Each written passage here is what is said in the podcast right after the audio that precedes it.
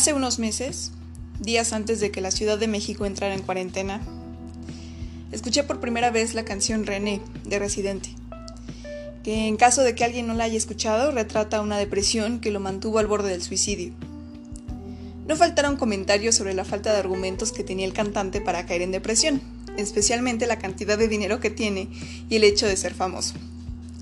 Como si a la depresión le importaran estos dos factores tan superfluos de la vida. Cuando la escuché, me sentí identificada fuertemente con su condición. No por tener mucho dinero, ni mucho menos fama, sino porque estoy diagnosticada con depresión clínica y más de una vez en la vida me he enfrentado a esas emociones desbordantes de nada. Y si bien no soy rica ni famosa, sí me considero extra privilegiada por el hecho de que puedo dedicarme a la danza. Puedo dedicarme a algo que no solo me gusta, sino que me llene el espíritu. Y aquí estoy, viviendo el sueño, que durante años vi chicas rechazar por miedo, por falta de oportunidades, por falta de dinero, por falta de talento o de disciplina. Viviendo el sueño. Viviendo, entrecomilladamente, de la danza. Viviendo por la danza. Sin embargo, más de una vez, le pierdo el sentido a hacer lo que hago. ¿Por qué bailo? Es una pregunta que me detiene constantemente. A veces la puedo responder, a veces no y simplemente cierro los ojos y confío en la rutina y en la disciplina y dejo que me lleve. Pero a veces como esta última vez, me parecía imposible responder. La primera respuesta típica ante este vértigo fue una contrapregunta. ¿Por qué empezaste a bailar? Me decían todos. Pues bien, ya les platiqué de mi primera clase de danza. Fue un accidente. Yo empecé a bailar porque mi amiga me convenció, porque cuando era adolescente hacía lo que fuera para sentirme parte de una tribu, no porque yo quisiera bailar en verdad, Bien pudo haber llevado una clase de cocina y quién sabe si yo estaría aquí sentada hablándoles de gastronomía italiana y cuestionándome por qué cocino. Pa pronto esa respuesta me deja tremendamente insatisfecha. Lo subsecuente fue que me preguntaban, bueno, ¿por qué decidiste seguir entonces? A lo que yo rebusco en mi memoria y recuerdo que hubo un tiempo, supongo que la primera vez que perdí el sentido, en que dejé de bailar Luego atravesé el primer cuadro ansioso depresivo importante en mi vida y parte de mi terapia fue regresar. Hacer algo que me distrajera. Pronto descubrí que la danza no sirve para eso. Así que si lo intentas, no sirve. No sirve para distraerte, sirve para enfocarte. Y pues lo utilicé para enfocarme. Me enfoqué tanto que empecé a sentir algo similar a un sentido. Pero fue tanto que yo recuerdo que tenía necesidad de bailar y lo remarco de esta manera porque no era una decisión que yo tomaba. Era una especie de droga que me ayudaba a no sentirme tan perdida y que me daba un sentido de identidad muy fuerte. Yo no era Montserrat, a quien despreciaba, por cierto. Yo no era un adolescente o joven cualquiera. Yo era una estudiante como todos los demás adolescentes que me rodeaban. No, no, no. Yo era bailarina. Por aquellos entonces, hace ya unos ocho años, precisamente mi antigua maestra nos preguntó, ¿por qué bailan? Yo solo recuerdo estar pensando, ¿por qué estamos perdiendo el tiempo en nimiedades cuando podríamos estar bailando? Fue cuando más tuve problemas por mi visión de la danza y por mi personalidad tan... Eh, pero luego les platico eso. Unos años después... Ah, entonces tiene más tiempo porque más o menos hace ocho años conocí al maestro Héctor. La cosa es que un tiempo después conocí al maestro Héctor, quien me dio tanto conocimiento que sentía que no solo calmaba mi sed de saber, sino que la alentaba. Claro que yo ya llevaba bastantes años acostumbrada a tratar de apagarla, esa sed de saber, porque pues me, me dejaba mal socialmente. La cosa es que una de esas veces en que he perdido el sentido siendo su alumna, no me regañó. Habló conmigo y me cuestionó sobre qué me sucedía. No me preguntó por qué bailas, no, no, no. Me preguntó por qué estaba actuando como estaba actuando en ese momento. ¿Por qué era irresponsable? ¿Por qué dejaba de ir a mis clases? por qué cuando iba a mis clases parecía que no estaba presente. Esa fue la primera vez que tomé en serio la pregunta por qué bailo, cuando no me la hicieron. Obviamente, lo primero que hice fue tirarme al drama. Es un hecho de la vida, simplemente. Estaba medio mensa en aquel entonces y siempre he tenido tendencia a tirarme al drama. Me tiré al drama, pero después de pasar mi momento dramático, eh, la respuesta que surgió de ese nido de ah, pensamientos que era mi cabeza fue porque puedo. Sentirme capaz de algo reafirmaba mi identidad, aunque la reafirmaba de una forma un poco infantil, porque seguía viendo la actividad artística como algo que me sucedía, porque puedo.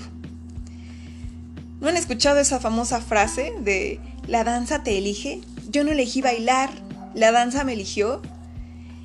Con todo respeto, maestra, qué cosa más falsa y falta de verdad. Al menos en mi caso. Supongo que hay personas, tal vez, una en un millón, a quienes la danza en efecto las elige. Pero mi experiencia me dice, y no solamente mi experiencia personal, sino la experiencia que he visto a lo largo de estos años con tantas personas es que es prácticamente imposible que la danza te elija. ¿Por qué? Porque no conozco algo más difícil de hacer que bailar. O sea, no se puede. Me tomó muchísimo tiempo entender que la danza no es algo que te elija.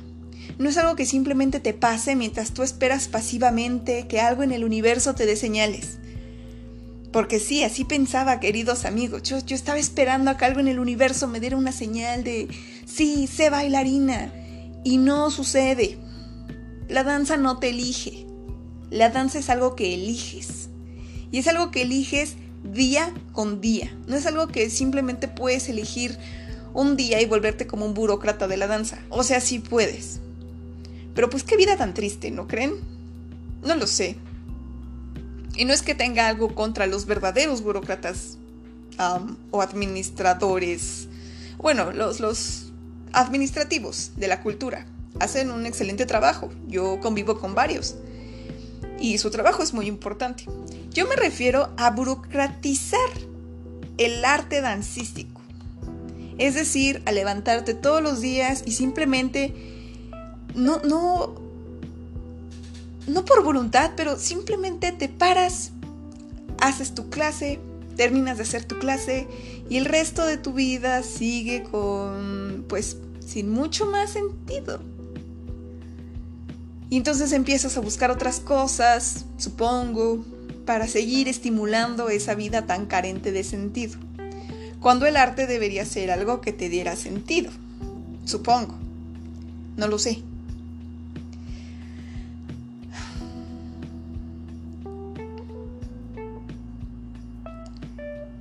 Me estoy yendo un poco por las ramas. A lo que iba es que no puedes simplemente decidir un día, mm, voy a dedicarme a ser um, bailarín, como cuando decides un día voy a dedicarme a estudiar administración y se acabó. Y entonces vas y tomas tu clase y tienes una vida pues normal y tranquila. Nuevamente, hay administradores que son muy buenos, no tienen nada que ver. Simplemente la danza no es así.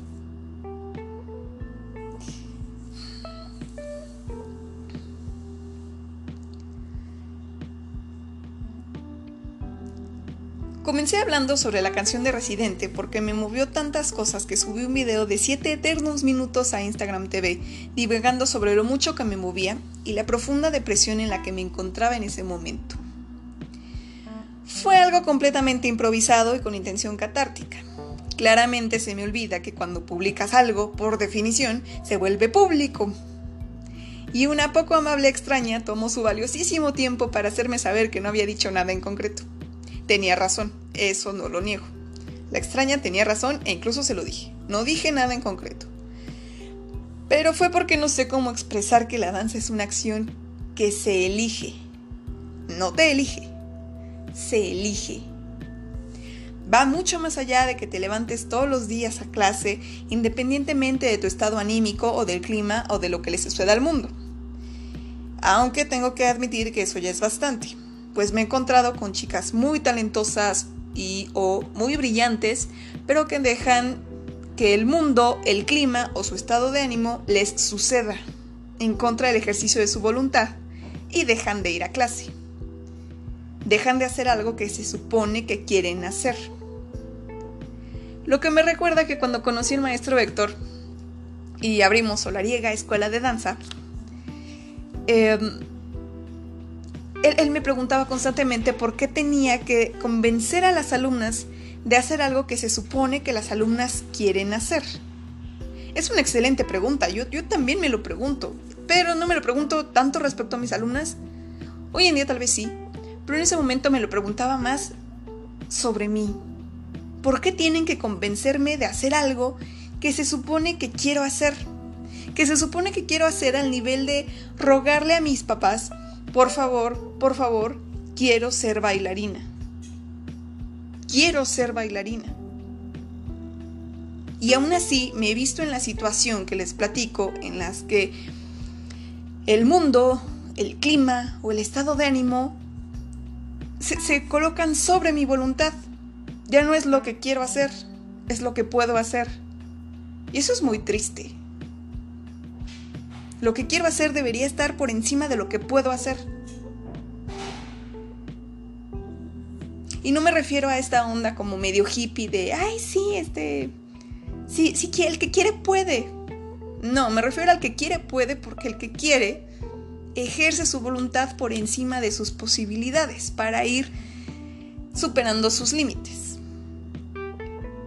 Esto lo aprendí porque he estado en esa situación y la he sobrellevado parando mi trasero de la cama y hacer lo que en verdad quiero, que es ir a clase, aunque parezca que ese día solo quiero seguir durmiendo.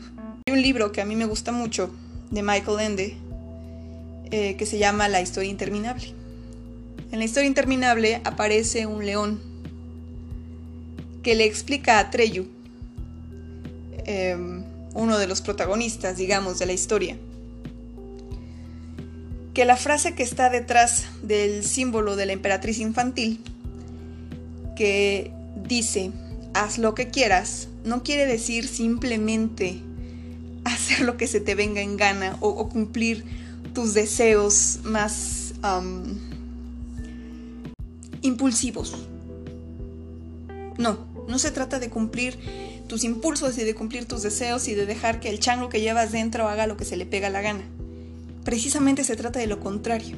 Se trata de hacer lo que de verdad quieres, de lo que de verdad quiere tu, tu ser, tu yo, de ejercer tu voluntad sobre ese chango, sobre las situaciones que te pasen. Entonces, sí, en efecto, pararte de la cama e ir a clase es ya un excelente primer paso. Excelente, espléndido pero por experiencia puedo asegurarte que no es suficiente. Porque la danza no es una acción, son muchas acciones que se tienen que hacer y hacerlas ejerciendo la voluntad. Esa misma voluntad que te hizo poner tu voluntad, poner tus deseos verdaderos, lo que de verdad quieres, sobre lo que puedes o sobre lo que quieres en ese momento, lo tienes que hacer todo el tiempo. Todo el tiempo. No son simplemente acciones que tienes que dejar que te sucedan. Eso no pasa. No basta con pararte en la barra y apuntar el pie. Tienes que querer hacerlo. En cada movimiento estás reafirmando tu voluntad y tu conciencia. A eso me refiero con que la danza es un ejercicio constante de voluntad, no algo que te sucede no algo que te elige, no algo que te pasa. Es una visión completamente que hoy en día me parece irrisoria. Lograr mover el cuerpo, todo tu cuerpo, con voluntad, constante, por horas, para quien no lo ha experimentado es la cosa más difícil del mundo requiere niveles de concentración muy altos, autoconocimiento, paciencia y sobre todo eso, voluntad. Es tan cansado que no me imagino gente de la posmodernidad, como es mi caso, que no se haya preguntado, ¿todo este esfuerzo, por qué lo hago? Razón por la cual, creo yo, existen hoy en día cosas tan absurdas como las performances, por gente que no encontró respuesta y simplemente dejó de hacerlo. Pero luego platicamos de eso. Como conclusión,